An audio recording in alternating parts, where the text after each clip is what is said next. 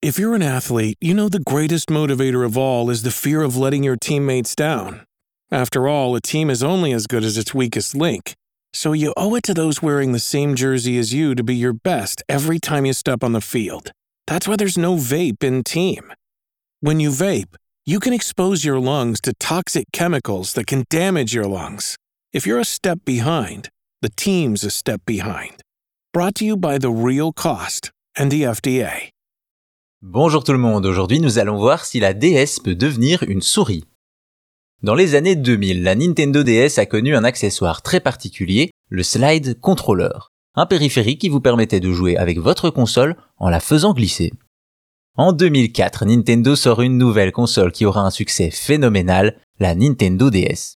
Une célèbre console portable qui propose deux écrans superposés, dont un tactile.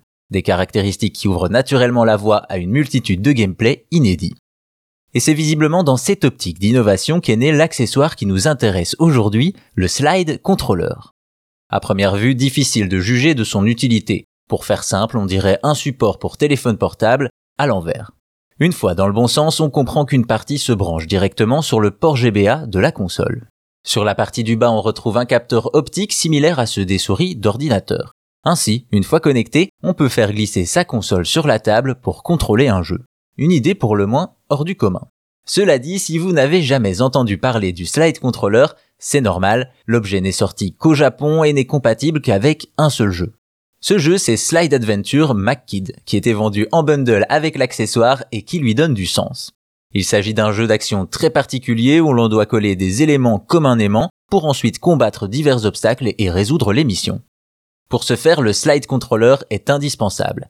Il permet de déplacer notre personnage centré sur l'écran du bas en glissant la console sur une surface plate dans la direction voulue. Seule la gâchette est utilisée pour tirer des projectiles. Un concept étonnant qui a le don de surprendre et d'amuser. Malheureusement, une fois ces effets dissipés, le jeu devient trop répétitif et présente peu d'intérêt.